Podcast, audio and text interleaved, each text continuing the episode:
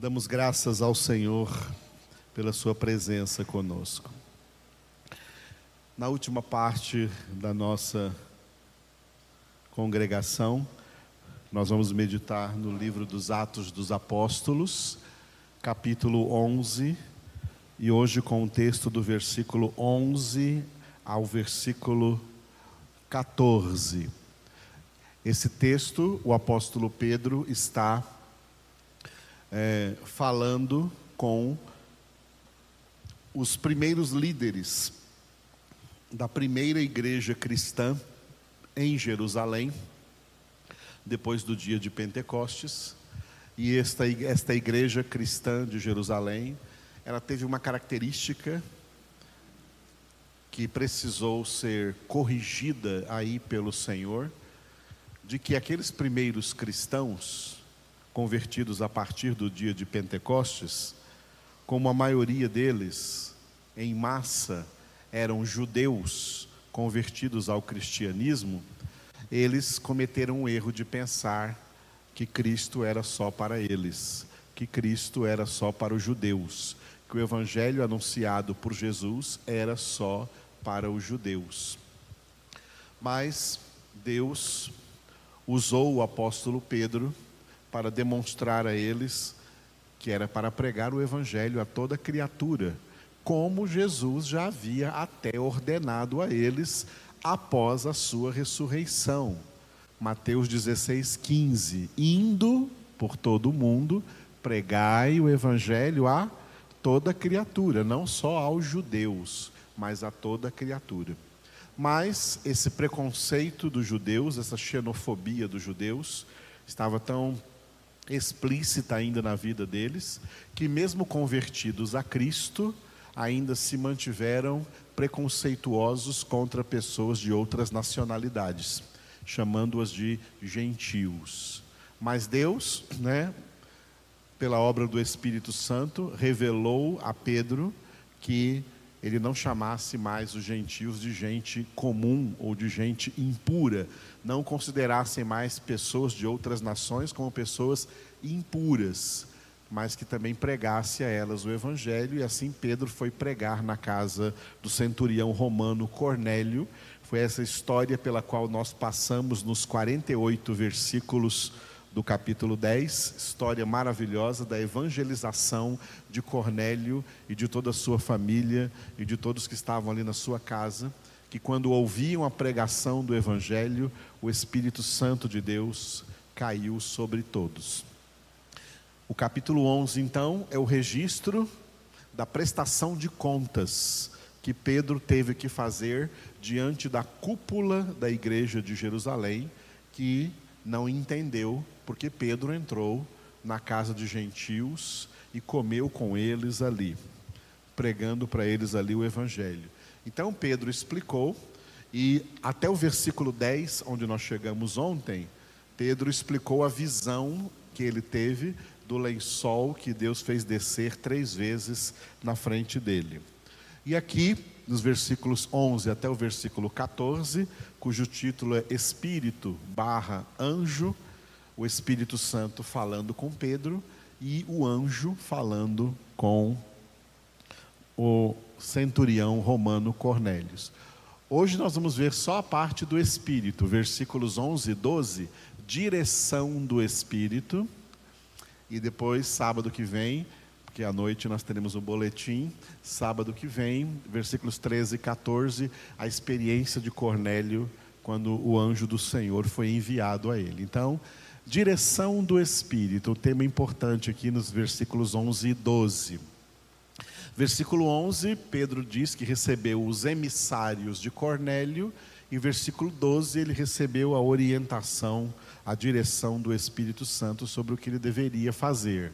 Versículo 11, Pedro contando disse: E eis que na mesma hora pararam junto da casa em que estávamos três homens enviados de Cesareia para se encontrarem comigo. Versículo 12, ordem do Espírito.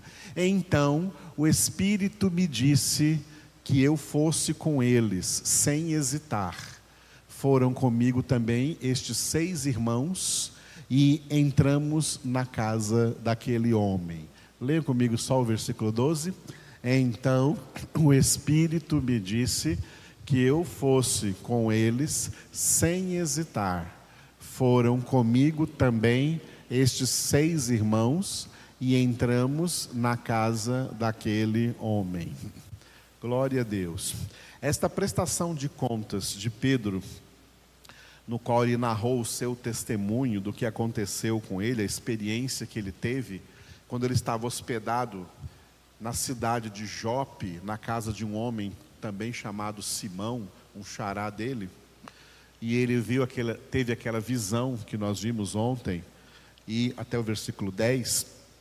E hoje aqui o Espírito Santo falando com o apóstolo Pedro, corroborando aquilo que nós falamos ontem, nós somos filhos de Deus, mas não deixamos de ser servos de Deus. Somos filhos e somos servos. Depois da pregação de ontem, né, uma irmã ligou para nós perguntando se servo era a mesma coisa que escravo. Eu respondi para ela que sim, servo e escravo é a mesma coisa. Não tem duas palavras em hebraico para servo e escravo, é uma palavra só, eved. E também não tem duas palavras em grego para servo e escravo, é uma palavra só, doulos. Em português aqui tem duas palavras, servo e escravo, mas é a mesma coisa. O significado da palavra escravo é propriedade, porque escravo era comprado por um senhor e passava a ser propriedade desse senhor. Escravo tem o sentido de propriedade. Nós somos propriedade exclusiva de Deus. Fomos comprados por alto preço, portanto, somos seus escravos, somos sua propriedade. E a palavra servo, ela tem a raiz da palavra serviço. O escravo era comprado para realizar algum serviço que o Senhor que o comprou determinaria que ele realizasse. Fomos comprados por Deus não somente para ser salvos, para ser feitos filhos de Deus, mas também para realizar serviços que Deus tem para nós. Serviços tão importantes que na face da terra ninguém que não é filho de Deus pode realizar. Serviços que somente nós podemos realizar, tá? Porque somos filhos de Deus e servos de Deus. O próprio Jesus, que é o filho de Deus, também é chamado na escritura de o servo de Deus. Filho e servo, tá? Então nós somos filhos e servos. E como servos de Deus, temos serviços a fazer. E são duas perguntas que eu falei ontem e coloco hoje também. O que e como? O que?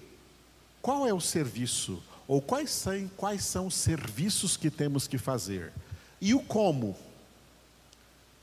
Como devemos realizar? Não é só saber o que fazer, nós temos que saber também como fazer porque Deus quer nos capacitar para fazer, para realizar bem estes serviços. A resposta a esse como é sob total orientação de Deus. Ou seja, em outras palavras, sob total direção do Espírito Santo de Deus.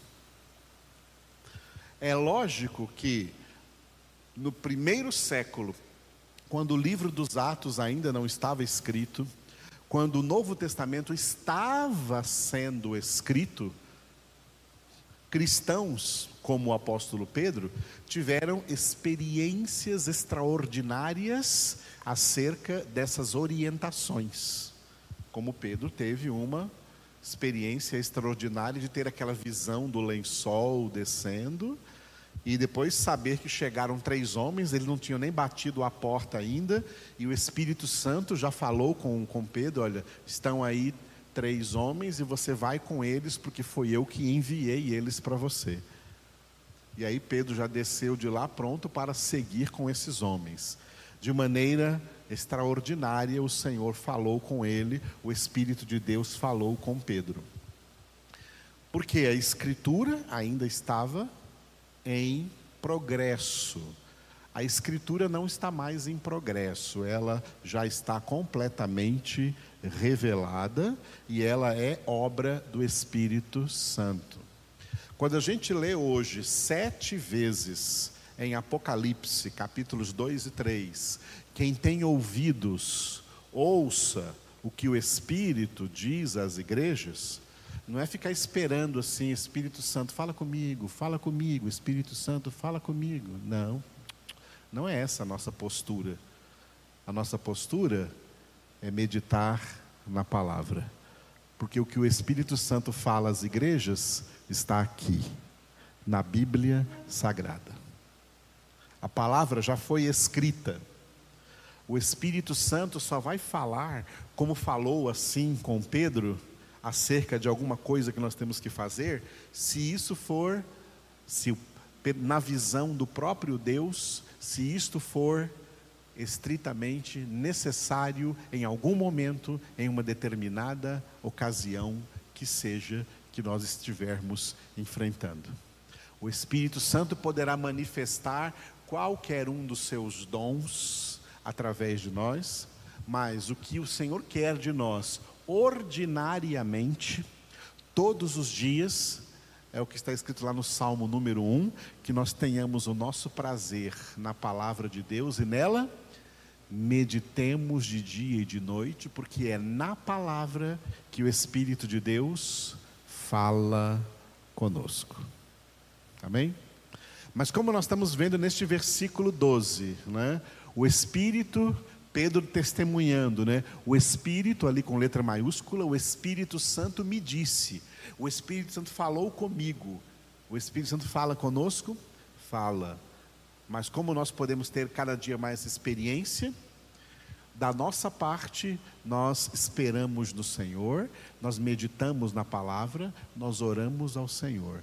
E quando o Senhor achar necessário dar a cada um de nós uma experiência mais fora do ordinário, uma experiência extraordinária, Ele o fará.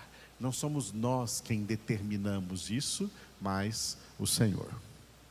Diante desse versículo, eu coloquei quatro coisas aqui importantes que nós devemos entender acerca de ações do Espírito Santo bem reveladas para nós, especialmente no Novo Testamento. A primeira vez que alguém tem uma experiência real com o Espírito Santo é no ato da conversão. Quando o Espírito Santo opera o que Jesus declarou em João capítulo 16, versículo 8: o convencimento de pecado. A primeira experiência de um homem pecador, ainda não convertido, a primeira experiência do homem pecador com o Espírito Santo é quando o Espírito Santo entra nele pela primeira vez, esse é o ato da conversão. Na conversão, o Espírito Santo entrou em nós, e a primeira coisa que ele fez em nós foi nos convencer de pecado. Se você quiser ter a experiência de que nenhum homem se convence de pecado e que nenhum homem convence a outro de pecado, basta obedecer a palavra e sair por aí pregando o evangelho. Pregue o evangelho para pecadores e você vai ver que eles não são convencidos de que são pecadores. Pelo contrário, eles são até convencidos de que não são pecadores.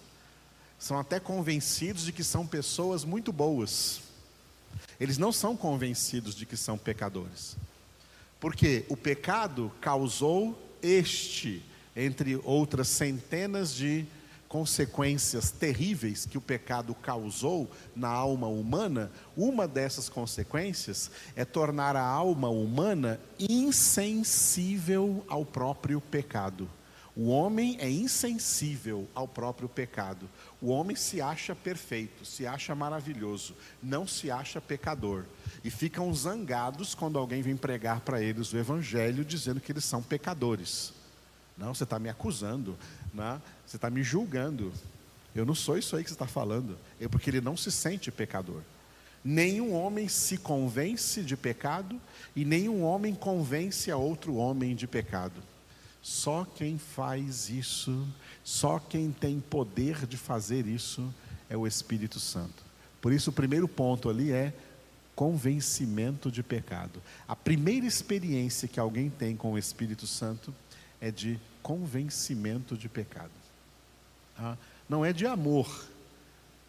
A primeira experiência de um homem com Deus não é sentir o amor de Deus, não. O amor de Deus vem depois. Vem depois quando o Espírito Santo já estiver dentro dele produzindo fruto. E a primeira característica do fruto é o amor. É aí que Romanos 5,5 entra em ação. O Espírito, o amor de Deus é derramado em nossos corações pelo Espírito Santo que nos foi otorgado. Mas isso depois da conversão. A primeira experiência do homem com Deus não é no amor. A experiência do homem com Deus é sendo convencido do seu pecado.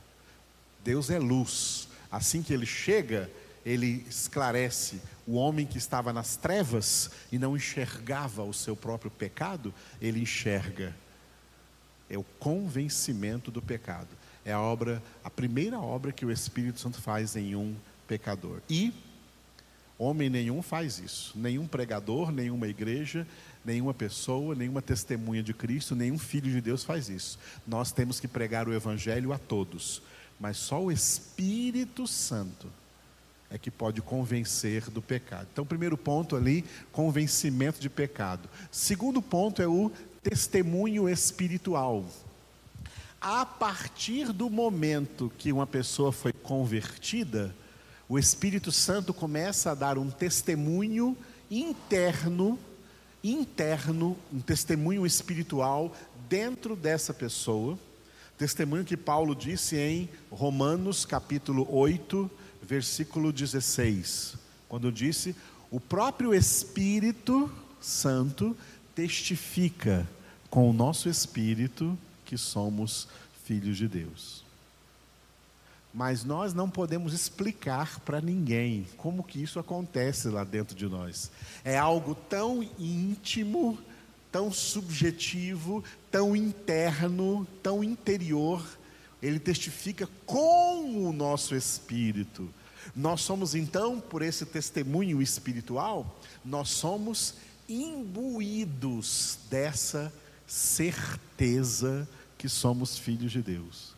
E se alguém perguntar, mas como você adquiriu essa certeza? Eu não sei.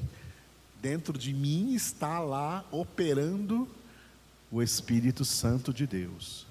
Algo que não pode ser confundido com subjetivismo, que é quando uma pessoa se convence de uma coisa, mas aquilo não é verdade. Mas se convenceu lá dentro dela porque ela quis fazer isso.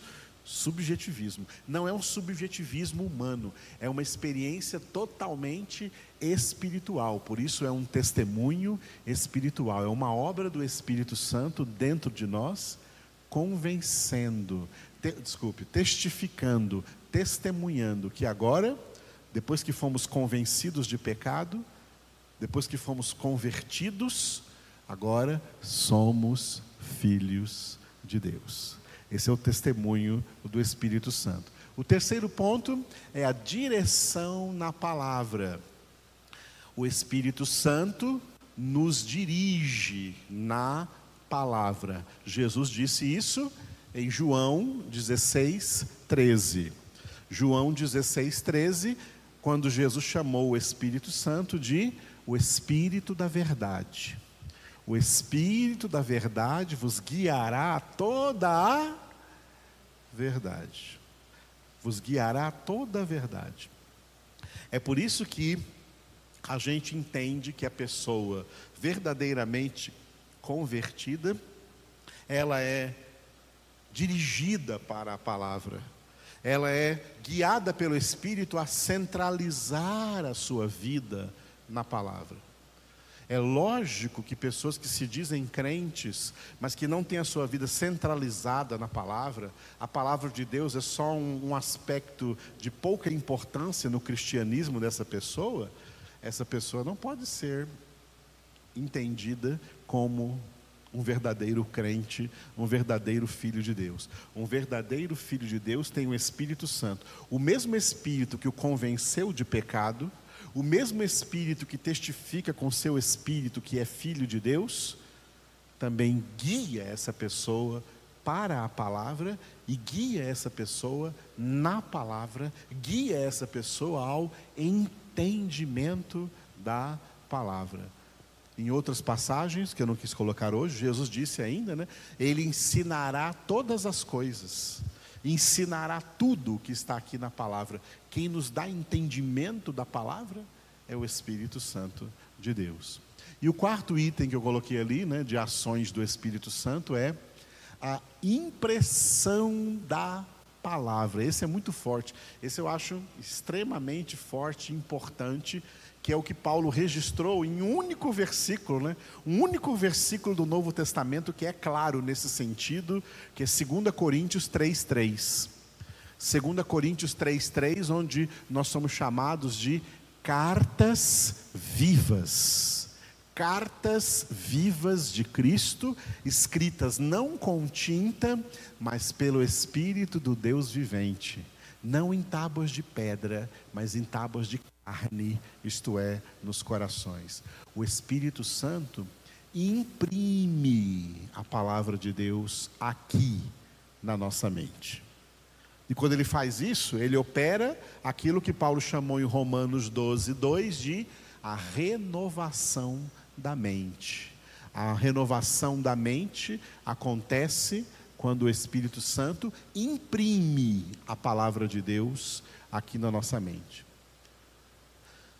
Porque todo o agir do homem é consequência do que está na mente dele, do que ele pensa. Porque os homens agem errado, porque na mente deles aquilo não é errado, é o que está na mente para eles agirem. Quando o Espírito Santo vem, substitui esses pensamentos errados pelos pensamentos de Deus, pela palavra de Deus, aí o homem vai ter poder espiritual, o poder do Espírito Santo para guardar a palavra, para obedecer a palavra, para praticar a palavra e edificar a sua vida sobre a rocha. Aleluia. Então, quatro coisas importantes, quatro ações importantes do Espírito Santo. Tem gente que fica esperando outras ações. Deixe que outras ações, se ele quiser, ele vai fazer. Mas é importante nós nos concentrarmos nessas quatro: convencimento de pecado, testemunho espiritual, direção na palavra, impressão da palavra aqui, na nossa mente, que é o segredo da transformação da nossa vida, mediante a renovação da nossa mente, para que experimentemos a santificação, sem a qual ninguém verá o Senhor. Aleluia. Obrigado, Senhor, por essa palavra. Obrigado por ensinar nossas vidas.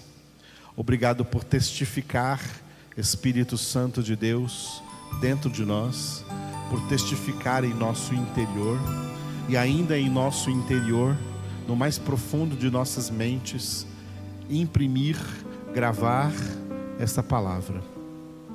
Obrigado, Espírito Santo, porque se não fora o Senhor, nós estaríamos até hoje enganados com a mentira de que não temos pecado. O Senhor é quem nos convenceu do pecado, da justiça e do juízo. O Senhor é quem implanta em nós o conhecimento, o Senhor é quem implanta em nós a verdade, implanta dentro de nós a palavra de Deus. Jesus Cristo. Obrigado, Espírito Santo, porque o Senhor é que opera isso de maneira miraculosa. A nossa salvação é o maior milagre que o Senhor torna, Espírito Santo de Deus, o Senhor torna isto real lá dentro de nós, torna real em nosso interior torna real em nosso espírito e em nossa alma, e até o nosso corpo pode testificar esta verdade.